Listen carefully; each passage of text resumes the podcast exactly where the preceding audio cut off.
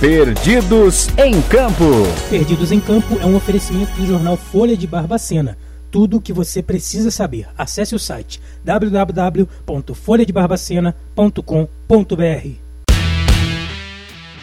Boa tarde, ouvinte do Portal BCN. Meu nome é Roger Comini e estou na companhia de Lucas Guimarães. Boa tarde, Luan. Boa tarde para todo mundo que está ouvindo. Está começando mais um Perdidos em Campo aqui no portal BCN. E nessa terça-feira, ontem, a gente teve um bom clássico jogado é, em São Paulo, no Morumbi, pela metade, né? 50% cheio.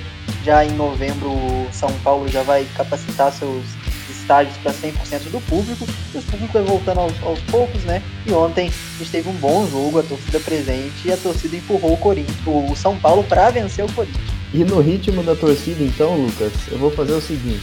Oh, toca no Caneiro que é gol. Foi assim nesse embalo da torcida que o São Paulo conseguiu vencer o Corinthians pelo placar de 1 a 0 justamente com o gol do Caleri, Jonathan Caleri, que é um certo ídolo do recente do São Paulo, já teve uma passagem pelo São Paulo que foi muito querido. Toda a janela de transferência, o torcedor de São Paulino pedia a volta dele. Ele voltou, já conseguiu fazer três gols e fez gol no clássico, que é assim que ele ganha a torcida. É, fez um gol lá no começo da partida, aos 7 minutos do primeiro tempo. O São Paulo conseguiu segurar essa vitória, mas não ficou só é, segurando o placar, né, Lucas? O São Paulo foi dominante na partida como um todo, um Corinthians mal na partida não esboçou muita reação, é, não, não mostrava que ia conseguir empatar ou quem sabe virar esse jogo no Morumbi. Então, é, já no começo, o, o São Paulo começou muito em cima, né? É, algumas análises pode, podem dizer que os primeiros 15 minutos decidiram o jogo, na verdade, os primeiros 10 minutos, mas não, não, não foi isso. É, São Paulo foi superior o jogo inteiro, só que nos primeiros 15 minutos ficou evidente, porque no, aos 3 minutos São Paulo fez um gol com o Luciano, que foi anulado por, mili, é, por, por, um ombro milimétrico do, do, do Luciano à frente, mas poucos minutos depois o Reinaldo cruzou e o Caleri fez esse, esse gol, pegou de primeira e assim é, abriu o placar. Mas o São Paulo ainda no primeiro tempo é, jogou bem melhor que o Corinthians. O Corinthians não finalizou a gol na, na primeira etapa, não, não teve nenhuma finalização perigosa. No segundo tempo, o Corinthians tentou um pouco mais, se jogou à frente. O Silvinho, nas modificações, foi jogando um time ainda mais ofensivo, né? Tirou um volante, ficou com o Renato Augusto, viu um volante mas mesmo assim não conseguiu é, ter perigo, né? O, o Corinthians tirou duas bolas ao gol no segundo tempo e as duas sem perigo algum, que o Volpe defendeu sem muitas dificuldades. O São Paulo ainda mandou bola na trave com o Luciano no, perto do final do jogo. Teve outras chances para fazer o 2 a 0 não conseguiu, mas é, fica esse indício importante para o São Paulo que responde no clássico, né, a primeira vitória do Rogério Ceni nessa passagem pelo São Paulo. É, o São Paulo vinha de seis empates seguidos, um deles o último sob o comando do próprio Rogério e consegue dar resposta jogando bem, né? E, e já pelo lado do Corinthians, semana passada o Corinthians perdeu para o Esporte, agora perde para o São Paulo, né? Conseguiu uma vitória ali contra o Fluminense, mas que fica é, fica um pouco apagada porque olhando o jogo deu para ver que o Corinthians não jogou bem de novo. E nesse, é, mais uma vez, o Corinthians não funcionou. Tem que ver o que, que o Silvinho vai fazer para esse Corinthians funcionar. Porque Cantígio, Renato Augusto e o Juliano são três meio-campistas de muita qualidade no passe, na finalização. O Cantígio marcou gol recentemente, o Renato Augusto, o próprio Juliano, é, em vitórias recentes do Corinthians. Mas que na marcação eles têm problemas, né? O Cantígio nunca foi um primeiro volante, ainda mais jogando com o Renato Augusto e o Juliano, né? Que o, Renato Augusto chegou a ser um segundo volante na sua carreira, foi campeão é, brasileiro assim pelo Corinthians, mas já faz um tempo, né? E, e o Renato Augusto fisicamente é, sempre teve problemas e agora com a idade chegando continua tendo esses problemas até se intensificando. E o Juliano é, sempre foi um meio armador, chegou a jogar até como falso 9 fora do Brasil, mas agora tá, tá tendo que marcar um pouco mais e assim o, o Corinthians, é, além desses três, tem os três atacantes mostra ali um, um, problema na recomposição, né? Talvez o Gabriel tenha que voltar pro time mesmo, o Gabriel, pitbull ali do Corinthians, mas ontem é, o São Paulo foi bem melhor. E pelo lado do São Paulo, fica interessante ver como é que o, Ceni vai montar esse time, né? Porque normalmente nos seus últimos trabalhos o Ceni sempre jogou com uma linha de quatro na frente, né? No, no Fortaleza deu muito certo assim, né? Com David, com Marinho, é, Wellington Paulista. mas o, no, no, Cruzeiro ele tentou fazer assim no pouco tempo que esteve no Cruzeiro. E no Flamengo, apesar de ter características diferentes, é, é, foi quase isso, né? Com o Bruno Henrique aberto pela ponta esquerda e o Arrascaeta toda hora pisava dentro da área junto com o Gabigol ali para fazer uma boa dupla, com o Everton Ribeiro um pouco mais pela direita.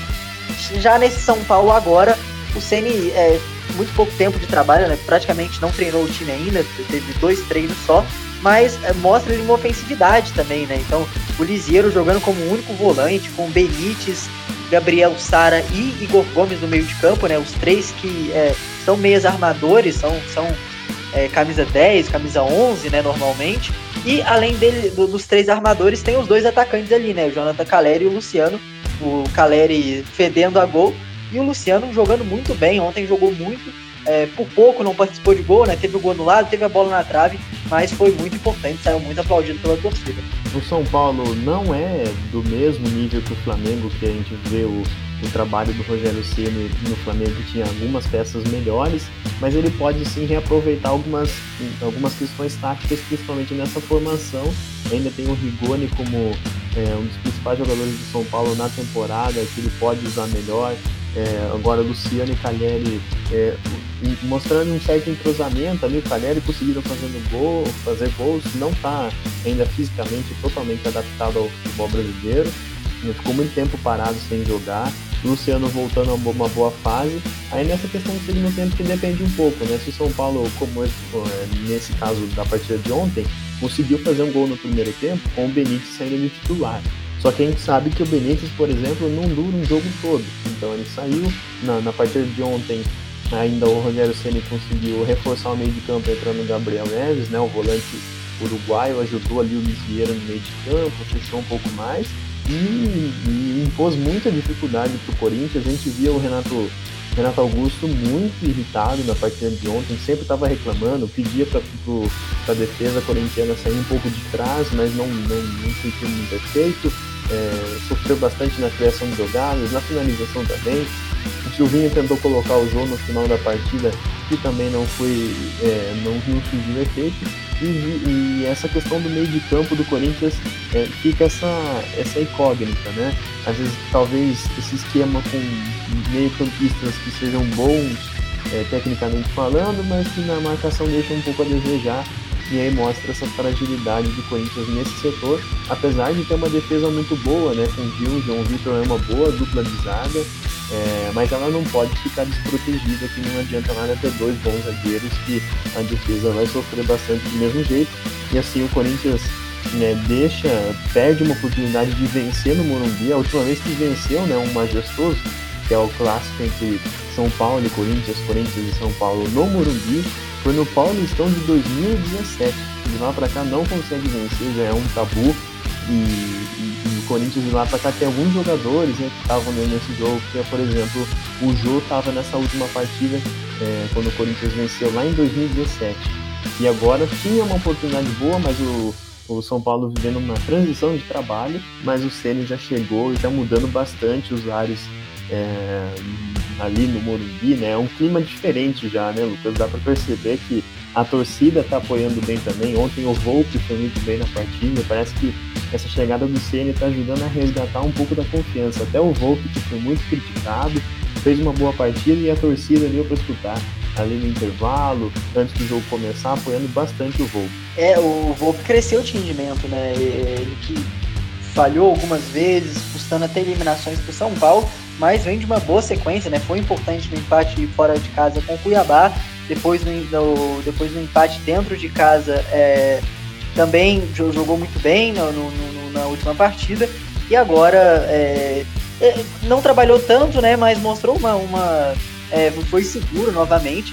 E o lado, o Benítez me chamou muita atenção também, né? O Benítez que estava praticamente descartado no São Paulo, não vinha jogando, muitos problemas físicos, mas que é, provavelmente São Paulo não vai ficar com ele, porque ele está emprestado, é um jogador independente que com certeza é, o São Paulo vai ter que tirar um dinheiro para contratar, e o São Paulo viu que os problemas físicos do Benítez ainda é, permeiam, né, que, que tinha na, na, última temporada e tem novamente, mas mesmo assim é um, é um jogador muito importante, aguentou jogar meio tempo, mas jogou bem esse meio tempo, é, acabou saindo, o CN priorizou colocar um segundo volante, que é o Gabriel Neves, né, que foi importante ali também na recomposição, mas o Benítez foi muito bem na, na noite de ontem. É, Lucas, aí a gente vê como essa chegada do Rogério Ceni fez bem e agora o São Paulo fica com essa vitória.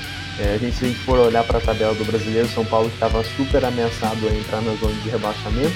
No momento fica a seis pontos né, da zona de rebaixamento, é, dá uma respirada boa, só que daí já começa a olhar para a parte de cima da tabela, olhando para o G6, que pode virar G7, G8, é, e está apenas 6 pontos na parte de cima também. Né? Então agora, por exemplo, duas vitórias em sequência do São Paulo já dá outra perspectiva no campeonato, já pode pensar em até quem sabe uma Libertadores, né? Se esse grupo aumentar dos oito primeiros. Então, olha só que diferença que faz é, uma sequência invicta. O São Paulo, nos últimos cinco jogos, vindo de quatro empates, conseguiu vencer essa partida, já tem 34 pontos no Campeonato Brasileiro, vai avançando, se distanciando da zona de rebaixamento. Se manter assim, vai afastando esse fantasma que estava chegando ali pelo Morumbi, deixando essa briga para os outros times que estão um pouco mais abaixo. E já em relação ao Corinthians, o Corinthians fica ali em sexto colocado, se mantém nessa colocação. O Internacional, como perdeu do Palmeiras na última rodada, não conseguiu alcançar o Corinthians. E o Corinthians também perdendo se mantém ali com 40 pontos. Quem fica acima do Bragantino, quem fica acima do, do Corinthians, Lucas, é o Bragantino. Eu queria puxar um assunto aqui que a gente fala muito de Campeonato Brasileiro. É, já faz um tempo que a Libertadores está parada, a Sul-Americana também está parada. E a gente sabe que tem final e a gente não teve muito tempo para discutir isso ainda.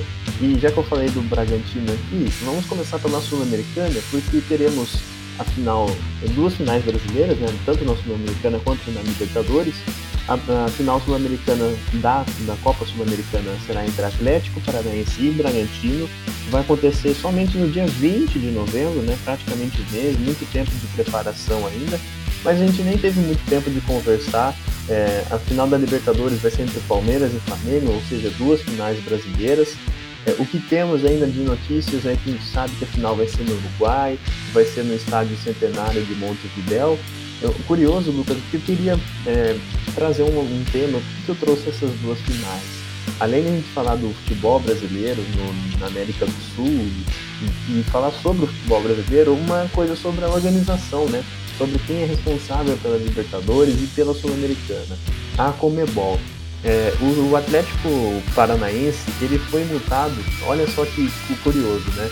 É, a gente vem falando aqui sobre a questão da pandemia, de liberação de torcedores, se os protocolos estão seguros ou não, e o Atlético Paranaense na última, na, na semifinal, né, no último jogo que decidiu em casa, ele poderia ter vendido ingressos, porque a Prefeitura de Curitiba havia liberado diante de uma porcentagem de, de torcedores e acabou não é, disponibilizando, disponibilizando ingressos à venda. O que o Comebol fez?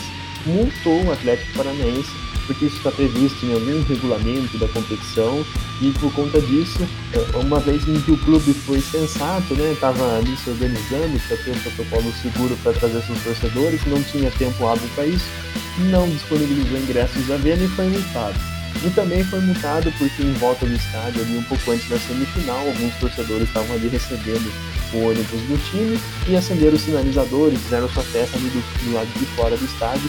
E aí a Comebol é, acabou multando o Atlético Paranaense é, nesses dois artigos ali que estão previstos no regulamento da competição, das competições da Comebol.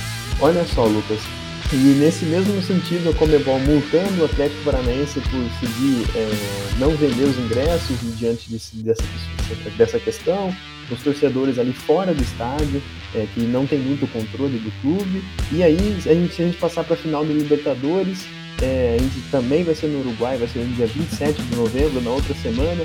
A gente já vê notícias de que os ingressos vão custar 250 dólares na média, o que equivale hoje em dia em real 1.365 reais para as duas torcidas que vão ter que viajar para o Uruguai. Olha só quem está cuidando do futebol sul-americano. Pesado, né, Luan? É, isso é uma, um efeito dado do, do, da final em jogo único, né? Final em jogo único proporciona isso. Claro, final em dois jogos também o ingresso não era barato, mas não chegava a custar R$ 1.300. E é R$ 1.300 que vão além desses R$ 1.300 só do ingresso, né? É, se locomover até Montevidéu é, proporciona uma, uma outra coisa. Primeiro, como você vai, a passagem de avião fica mais cara já as linhas aéreas sobem esse preço, a gente já viu isso, por exemplo, é, em 2019, que a torcida do Flamengo invadiu Lima no Peru. E além disso, é, uma, uma outra questão é o é, onde você vai ficar lá, né? Se você vai dormir lá, você tem que arranjar pelo menos ali um hostel ou um hotel mesmo, ou enfim, um quartinho, qualquer coisa que você possa dormir. E aí já é outra facada, se a gente pode dizer assim, né? É, então fica muito caro essa brincadeira. É, essa é, é isso é um, um isso é uma é, decorrente dessa questão do, do do, do, jogo único, né? Porque jogo único é com a, com a pretensão de ser o, o grande espetáculo, o, uh, o, grande festival. E para isso, teria que gastar 1.300 no ingresso, mais um dinheiro da. da é, eu, eu, vou até procurar enquanto. É, eu vou passar. Eu acho que você pode falar um pouco que eu, que eu vou só procurar aqui quanto que estava o preço da, da localização. É, inclusive, Lucas, sobre os ingressos, eu vou até completar aqui, porque a gente fala, ah, até que ponto a Comebol está realmente pensando no torcedor, né? É, no torcedor do futebol, torcedor comum, que, que, acompanha todos os jogos do seu time. Porque é o seguinte, né, o Estádio Nacional de Montevideo, ele acomoda basicamente é, 60 mil pessoas. Mas, é, até o momento que se tem de informação é que a Comebol vai dividir o estádio de 50 a 50, né? Metade para o Flamengo, metade para o Palmeiras Palmeiras, teoricamente, seria o mandante desse jogo, né? tem a prioridade, por exemplo, para escolher os uniformes, é, e vai liberar apenas 12 mil ingressos para cada torcida. Se a gente fizer uma conta rápida, vai dar 24 mil ingressos, sendo que são 60 que cabem no, no estádio de Montevideo. O governo uruguaio já demonstrou interesse em liberar 100% da, da ocupação. a gente vai ver, nossa, mas 24 para 60 tem uma grande diferença, né? E o que também se tem informação até agora é que pelo menos 34 mil ingressos estão reservados para Comebol, sendo que 10 mil deles ali estão reservados para a imprensa, é, chefes de Estado, alguns convidados. E esse, todos esses outros ingressos, é, eles foram, pelo que a gente consegue entender, que 12 mil para cada lado de torcedores verdadeiros de seus clubes e o resto do estádio vai estar lotado de gente que não é torcedor do seu clube, né? Então o, o, torcedor ali compra o, o, sócio torcedor, paga o ano todo, assiste todos os jogos da Libertadores em que o seu time joga em casa, às vezes viaja para ver um jogo fora, e quando chega na final, o momento mais importante, ele fica restrito a apenas 12 mil ingressos, sendo que vai ter uma parcela muito maior de torcedor de é, é, espectadores no estádio que não são torcedores. É, convidados. Eu olhei aqui, o mais barato é 3.300. O lugar mais barato para ficar em Montevidéu no dia da final é 3.300 reais. É, uma diária, né? Uma noite. Então, vai se criando todo um ambiente onde é, ou, ou, o torcedor se endivida todo ou só vai quem tem muito dinheiro sobrando, né?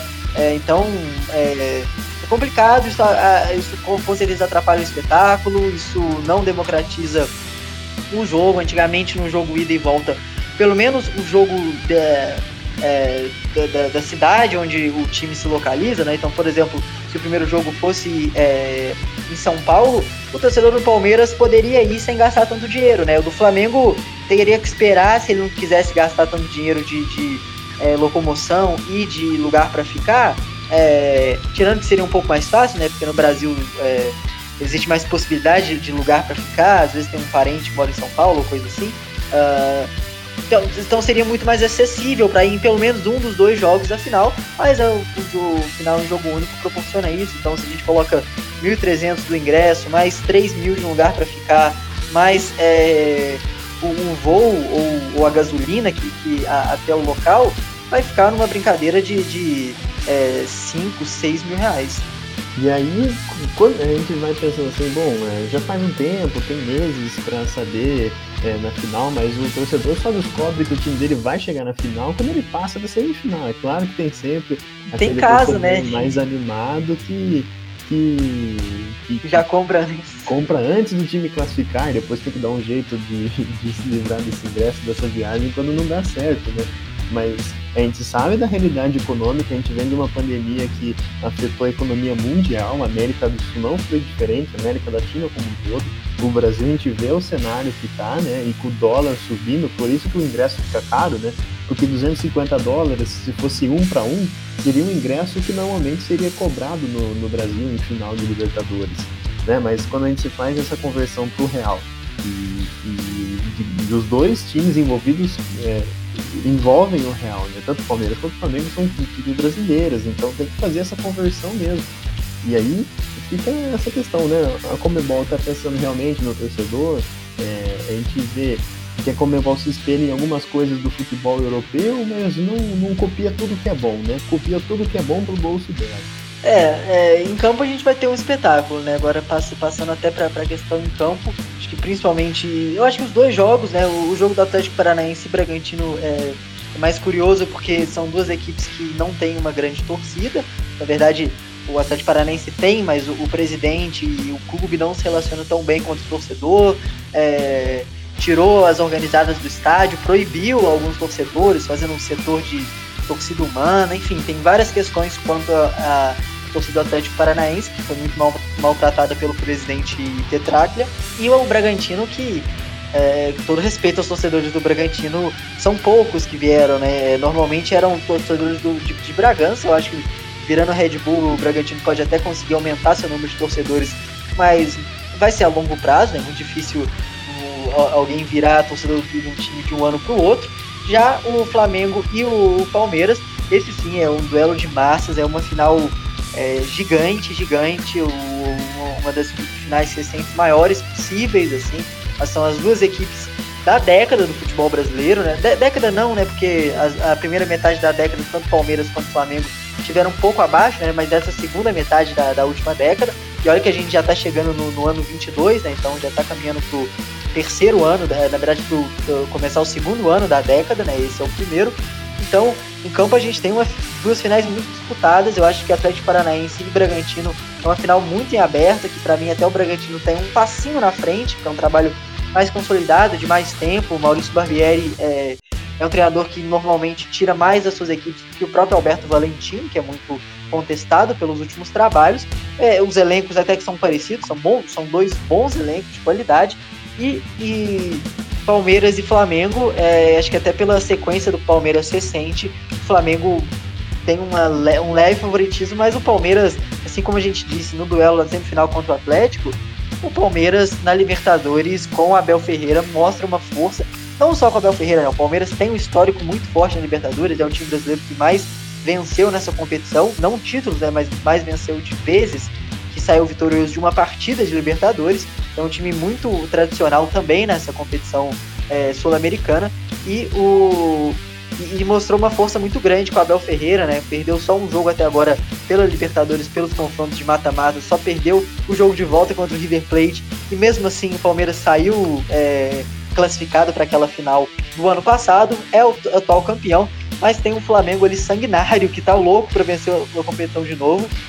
Flamengo é, tentando, buscando seu terceiro título, né? Seria sensacional para a equipe é, rubro-negra.